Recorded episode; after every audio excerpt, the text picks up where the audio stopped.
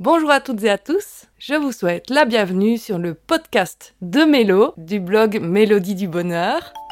J'ai l'impression que ça fait une éternité que j'ai pas parlé déjà de beauté, que j'ai pas écrit d'article non plus et que je n'ai pas enregistré de podcast. Donc, euh, bah voilà, on y va. Hein. Et oui, avec euh, les, on va appeler ça péripéties de ces derniers mois, je me suis, je dirais pas éparpillée, mais je me suis un peu penchée sur les différents contenus qu'Internet euh, pouvait offrir en complément du blog. Donc j'ai commencé à faire des vidéos sur YouTube. Ouais.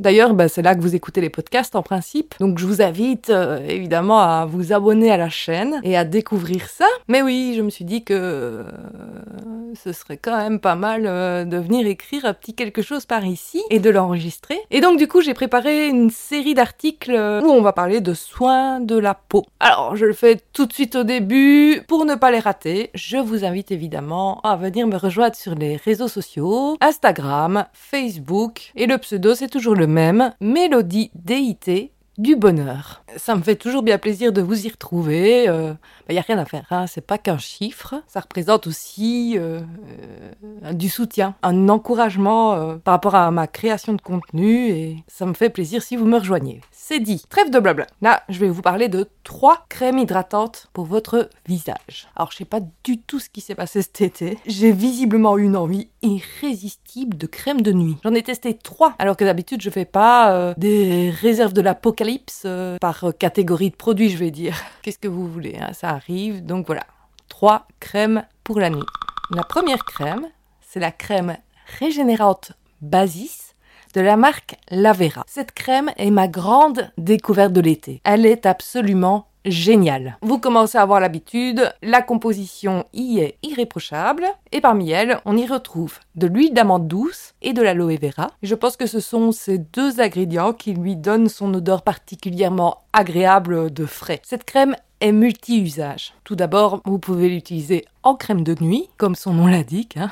Elle a la propriété d'hydrater de nourrir la peau de façon exemplaire. Croyez-moi sur parole, vous vous réveillerez avec un visage reposé et une sensation de confort. Vous pouvez également l'utiliser en masque. Vous l'appliquez avec euh, une couche épaisse le plus longtemps possible et elle permettra de combler les petite ridule de déshydratation et elle fera disparaître les petites zones de sécheresse qui peuvent se nicher ci et là. On peut dire littéralement que votre peau boira la crème. Et enfin, personnellement, les jours où je ne me maquille pas, je l'utilise également aux crèmes de jour. Comme ça, j'ai l'impression de faire un peu perdurer euh, cette sensation de confort euh, qu'elle me procure. Et d'ailleurs, c'est bien ce qui la rend si, j'utiliserai le mot dépatante, c'est sa texture. La crème est de couleur blanche et elle est assez riche, mais pour autant, elle est absorbée en un temps record. Elle ne colle pas, et pourtant, j'ai tout de même cette sensation de film protecteur. Je pense sincèrement que cette crème est l'allié d'une belle peau,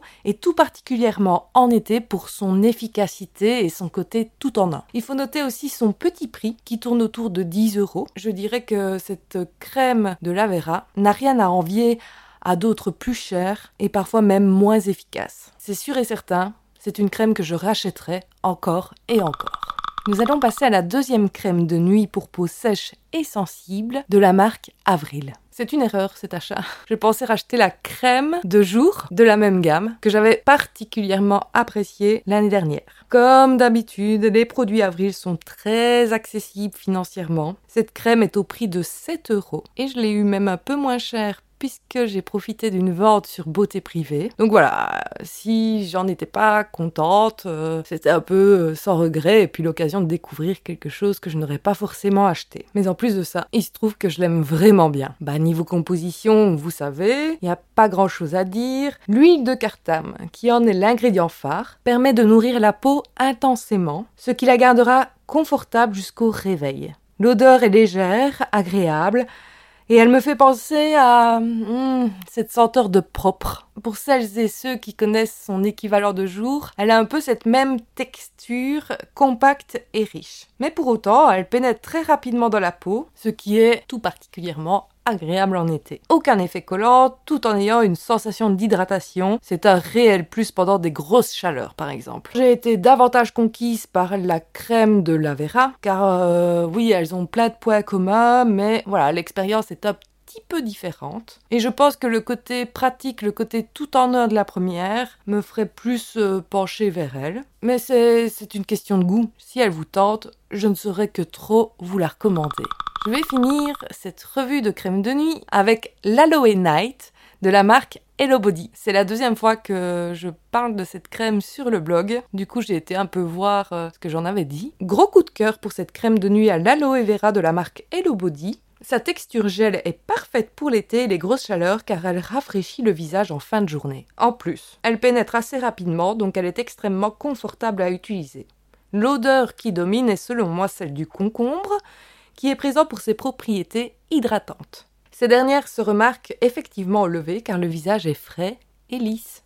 Et je disais effectivement qu'il était totalement possible que je la rachète encore l'été prochain. Ben voilà qui est fait. J'ajouterais que je la conserve à présent au frigo, ce qui renforce sa texture gel et son côté rafraîchissant, ce qui n'était quand même pas de trop pendant les quelques jours de canicule. Hein. Et voilà que se termine ma revue spéciale crème de nuit. J'espère que ça vous a plu. Alors si vous avez des questions ou juste si vous avez envie de me laisser un petit mot en commentaire ou où vous voulez, n'hésitez pas, ça me montre votre soutien et je serai ravie de vous lire. Je vous embrasse et je vous dis à la semaine prochaine.